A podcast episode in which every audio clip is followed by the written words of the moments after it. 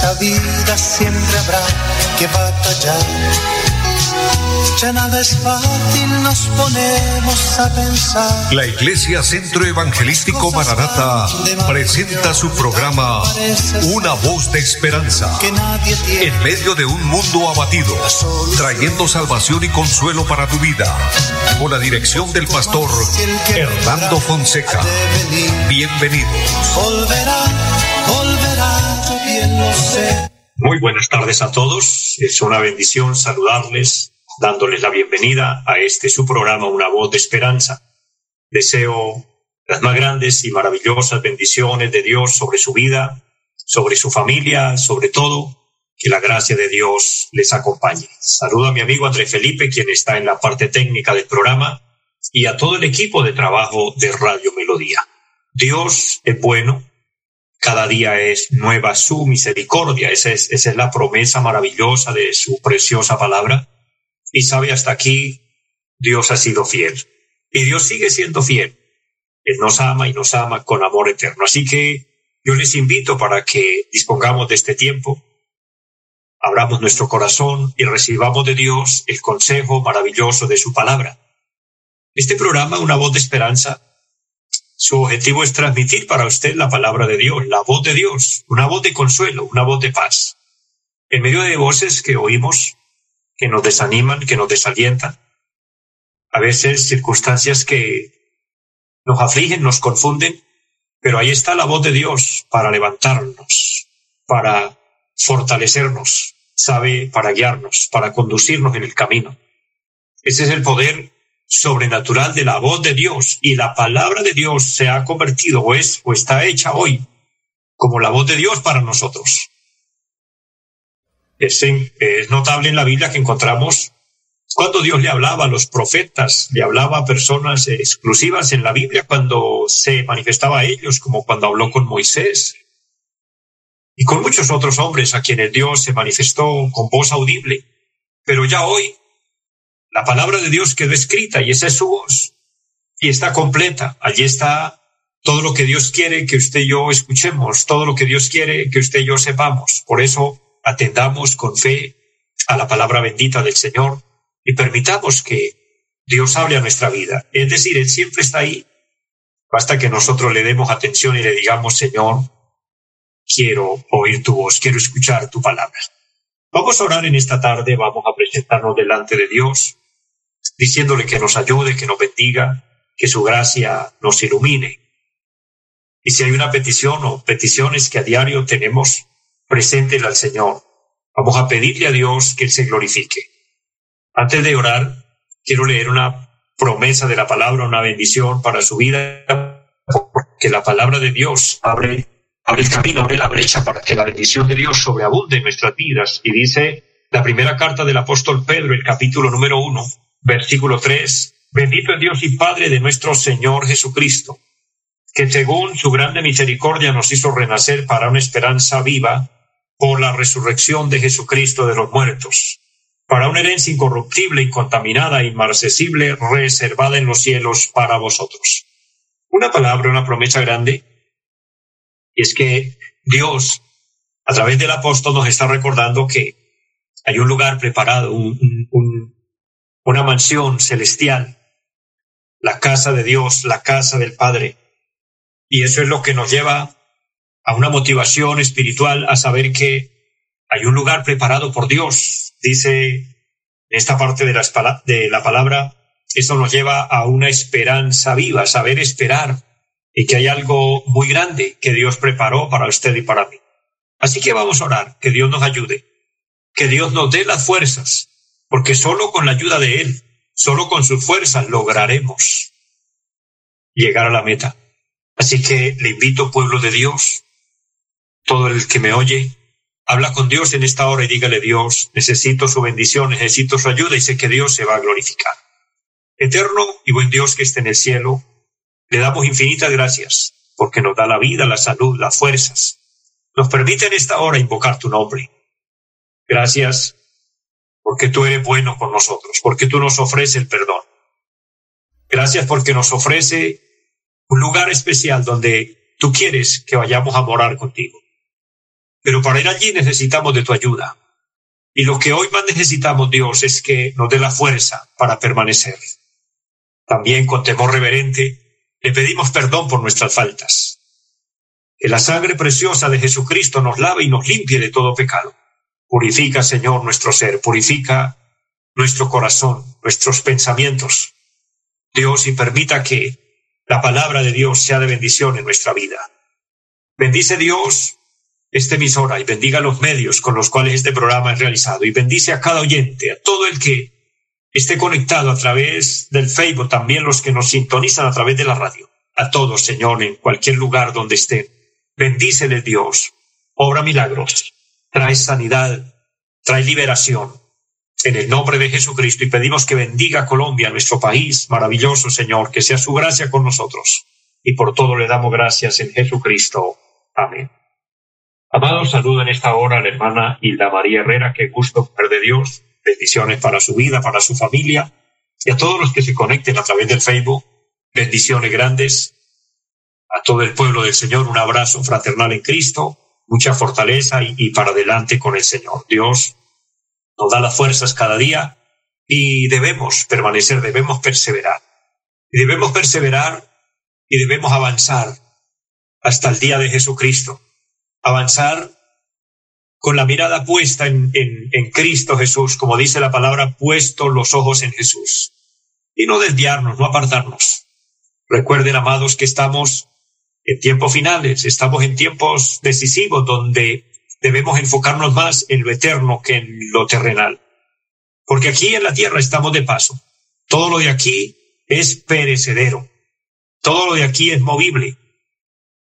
Pero Cristo es inamovible, su palabra es inamovible, el cielo es eterno. Amemos el cielo, enfoquémonos en el cielo y recuerden, en cualquier momento el Señor viene a llevarnos. Ese es el anuncio profético de su palabra. Y no importa quién crea y quién no, eso en nada va a interferir cuando el Señor se manifieste por su iglesia. Él vendrá y yo solo estoy aquí bajo responsabilidad del cielo, cumpliendo mi tarea, cumpliendo mi trabajo. Y es anunciarle esta verdad de la palabra. Cristo viene pronto. El tiempo, las circunstancias que estamos viviendo, el tema profético de la palabra y, todo lo que está sucediendo eh, nos está llevando a ese punto de ver que Dios tiene un programa y Dios tiene todo en su momento, en su tiempo y todo se ha venido cumpliendo. Y si todo hasta aquí se ha venido cumpliendo de acuerdo a la luz de la palabra, lo que falta por cumplirse también será un hecho. Así que estemos preparados, estemos listos para el momento cuando suene la trompeta, irnos con el Señor. También recordándoles, pueblo de Dios, la dirección en pie de cuesta donde tenemos la iglesia por la misericordia del Señor. Estamos actualmente allí en la carrera séptima número 371 del barrio Amaral. Y allí tenemos un programa durante la semana. Estamos el día martes con un culto de oración a las siete de la noche, el día jueves siete de la noche culto de enseñanza y en los domingos a las nueve y treinta de la mañana y a las cinco de la tarde dos cultos maravillosos. En todo el programa que tenemos Dios se mueve, vemos su bendición con nosotros y quien desee visitarnos será un honor grande. También eh, recordándoles que estamos transmitiendo, los domingos transmitimos en vivo por Facebook, por YouTube. Recuerden nuestra página Cristo Viene Ser. Allí nos puede seguir y allí estamos transmitiendo contenido cristiano con el propósito de edificar su vida espiritual. El, el enfoque principal es hacer la obra de Dios, es predicar el Evangelio lo que Cristo nos encomendó, lo que Cristo nos mandó, de predicar el Evangelio por todo el mundo y a toda criatura. Por eso hoy damos infinitas gracias a Dios, porque nos permite estos medios. Mucho más rápido, en mucho menos tiempo, llegamos a más lugares, llegamos a más personas. Qué bendición, porque así estamos utilizando estas herramientas para hablar de Dios, hablar de su palabra y anunciar las verdades de la Biblia, anunciar las verdades de Dios y recordarles que toda persona tiene una cita con Dios. todos sin lugar a equivocarnos, ricos, pobres, profesionales, no profesionales, elegantes, no elegantes, gente de color, gente de tez más brillante, en fin, todos, todos en la vida tenemos una cita con Dios. Un día nos vamos a presentar delante de Él. Una frase que oí estando en, en una sala fúnebre donde se estaba velando a alguien. Y allí el predicador dijo, la muerte está tan segura de su victoria sobre nosotros que nos da toda una vida de ventaja. Y esa es la gran realidad. La muerte un día nos va a alcanzar. Llega ese momento que nos vamos a ir de esta tierra. En ese momento será esa cita con Dios a presentarnos delante de Él. Y para presentarnos delante de Él debemos ir con buenas cuentas, haber hecho las cosas bien, pero lo que es mejor, y para que todo nos salga bien, debemos llevar a alguien que nos represente, alguien que vaya como nuestro defensor, de acuerdo a la palabra, como nuestro abogado. Pero sabe, ese alguien, ese personaje, no es un familiar suyo, no es su papá, no es su mamá, no es su tío, no es su abuelo, no es su esposo, ni esposa, claro que no. Ese personaje se llama Jesucristo. Por eso es necesario aceptar a Cristo en el corazón, es necesario recibirle como nuestro Señor y como nuestro Salvador. Y ese es un tema de de fe, es un tema de, de creer con convicción de que necesitamos a Cristo individualmente, personalmente, abrir el corazón a Él. Al final del programa estaremos orando por aquella persona que quiera aceptar al Señor, por aquella persona que quiera reconciliarse con Dios, que de hecho le digo es lo mejor que puede hacer, la mejor decisión.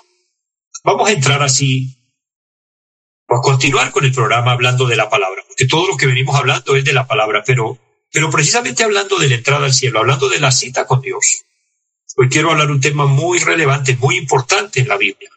Y quiero hablar hoy acerca de la santidad. Trataré de desarrollar. Este tema de la santidad es muy amplio, pero trataré de desarrollar como el Señor me guíe y, de acuerdo al tiempo, algo que pueda bendecir su vida y dejar algo en su corazón. Para esto Quiero leer la palabra de Dios allí en la primera carta del apóstol Pedro, el capítulo número uno. El versículo 13 en adelante dice, por tanto estén ceñidos los lomos de vuestro entendimiento. Sed sobrios y esperad por completo en la gracia que se os traerá cuando Jesucristo sea manifestado. Como hijos obedientes, no os conforméis a los deseos que antes teníais, estando en vuestra ignorancia, sino como aquel que os llamó es santo, sed también vosotros santos en toda vuestra manera de vivir, porque escrito está, sed santos porque yo soy santo. Mire la naturaleza divina aquí manifestada. Uno de los atributos o la naturaleza perfecta, pura de Dios, es que Él es santo. Y aquí hace el llamado con prontitud, hace el llamado con exigencia y tiene toda la autoridad, hace el llamado con una orden y dice, ser santos. Sed santos porque yo soy santo, dice el Señor. Hago un paréntesis para saludar a la hermana Fanny Herrera. Dios le bendiga. Gracias por sus palabras, por sus bendiciones. Y vamos a continuar, a entrar en este tema importante de la palabra sobre la santidad. El apóstol San Pedro es utilizado por Dios y abre el tema para responsabilizarnos, para enseñarnos que ya Dios hizo todo por nosotros. Hoy nos corresponde a nosotros hacer nuestra parte. Dios ingenió el plan de salvación, dio a su amado Hijo, el Señor Jesucristo, y Él murió en la cruz, derramó su sangre, con ella presentó sus pecados y los míos delante del cielo para pedir perdón, pero hoy nos toca a nosotros reconocer que necesitamos el perdón y que necesitamos el arrepentimiento y acercarnos a Él por la fe. Ya esa es nuestra parte. Entonces, cuando confesamos el pecado, cuando reconocemos que no somos los mejores, que hay fallas en nosotros, que sí tenemos de qué pedir perdón, porque qué necesario, mire, para que haya un verdadero arrepentimiento, tiene que haber un reconocimiento de que sí hay razones para pedir perdón. Siempre en la vida se presentará este tema con, con alguien por A o por B, de que se le ofende o que nos ofende. Pero a veces el que ofende no reconoce que ofendió. Entonces es difícil cuando eso sucede porque no va, a no va a entrar en razón y de pronto va a culpar a terceros. Pero es todo totalmente diferente cuando una persona tiene la capacidad, y yo diría la cualidad, la virtud de reconocer y bajar la cabeza y decir, vaya, me equivoqué, voy a pedir perdón. Mire, eso arregla relaciones. Eso hace que amistades sigan funcionando bien. Eso hace que matrimonios se mantengan. Uno de los flagelos grandes que golpean los matrimonios, que golpean las parejas y terminan separándose cada uno por su lado, muchas veces no es por falta de amor. Muchas veces no es por falta de, bienes materiales, de poder vivir bien, sino por falta de reconocer que el uno o el otro se equivocó y que es una bendición pedir perdón. Pero solo este ejemplo elemental nos enseña que cuando se reconoce y se pide perdón, se restablece una relación. Y nosotros, sin equivocarnos, hemos ofendido a Dios, hemos fallado, hemos pecado. Me gusta mucho la oración que hizo el profeta Daniel cuando se acercó a Dios y clamó a Dios por el pueblo de Israel y él confesó y dijo, Dios, hemos pecado. Nos hemos apartado de tus mandamientos. Nos hemos desviado de tus preceptos. Hemos hecho impíamente, hemos actuado mal. Y él pidió misericordia incluyéndose. Porque es que no hay un ser humano en la tierra que pueda justificarse y decir que no ha pecado. Todos necesitamos reconocer que hemos pecado. Entonces, al reconocerlo, pedimos perdón y, y eso nos lleva al arrepentimiento y el arrepentimiento hace que renunciemos a lo malo. Y cuando se hace renuncia al pecado, es ahí justamente donde entonces se empieza a vivir una vida de santidad. Y es nuestro tema. De la responsabilidad de la que comiento cuando el apóstol Pedro habla, dice, por tanto estén ceñidos los lomos de vuestro entendimiento. Los lomos es la parte inferior de la espalda del ser humano. Y, y la palabra ceñir habla de ajustar, de poner fuerza allí. Mire, cuando uno necesita hacer fuerza, necesita amarrarse muy bien la cintura. Eso significa ceñir los lomos para desarrollar fuerza. Eso, significa responsabilidad.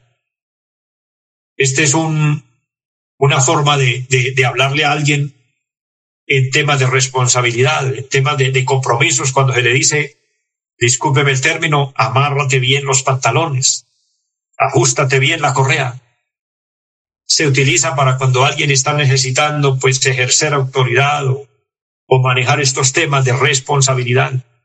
Y aquí el apóstol San Pedro está hablando a la iglesia y nos está diciendo, bueno, responsabilícese. Perdóneme el término, ajustesen los pantalones, pónganse en señal de, de, de compromiso con Dios para que puedan desarrollar la santidad que Dios demanda. ¿Qué significa la palabra santidad significa pureza, significa limpieza, significa descontaminación. Es cierto que cuando hablamos de santidad o de santo, se reconoce con una aplicación también, y es muy válida, que la palabra santo significa separado o apartado para Dios. Sí, correcto. Cuando el Señor nos llama, cuando nosotros aceptamos a Cristo y nos convertimos al Evangelio, y empezamos la vida cristiana, estamos separados para Dios. Quiere decir que entramos en la vida de los santos. Somos santos porque fuimos elegidos, separados, separados de, es decir, del pecado, de los apetitos de la carne, de los malos deseos, de los vicios, de las borracheras, de las maledicencias, de las mentiras, de la infidelidad y de tanta suciedad de pecado. Allí somos apartados. Por eso usted conocerá personas que usted los vio en algún momento desordenados, borrachos, irresponsables, malgastando su dinero, perdóneme el término, hasta mal vestidos, oliendo feo, y su familia por allá pasando necesidades. pero que de pronto usted vio que esa persona cambió y lo ve totalmente diferente, bien vestido, elegante, en su juicio cabal, cumpliendo en su hogar sus responsabilidades, amando a su esposa, amando a sus hijos, y ya no involucrado en todo eso y se pregunta, ¿qué pasó? No, esa persona fue apartado para Dios, se arrepintió, hubo un cambio.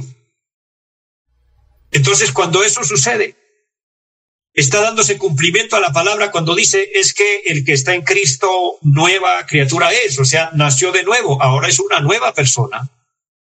Pero de ahí en adelante, entonces nos corresponde, y hablo con todo el pueblo de Dios, nos corresponde mantener la santidad. Recuerde que una aplicación elemental y sencilla, pero aplicativa, es que la santidad es pureza, limpieza y descontaminación. La pureza habla de, de mantener algo puro, como por ejemplo el agua. El agua la podemos consumir y es vital para el organismo, es vital para la supervivencia del hombre. Sin agua no viviríamos. Pero uno puede tomar agua siempre y cuando ésta esté pura, se mantenga en pureza. Porque un vaso con agua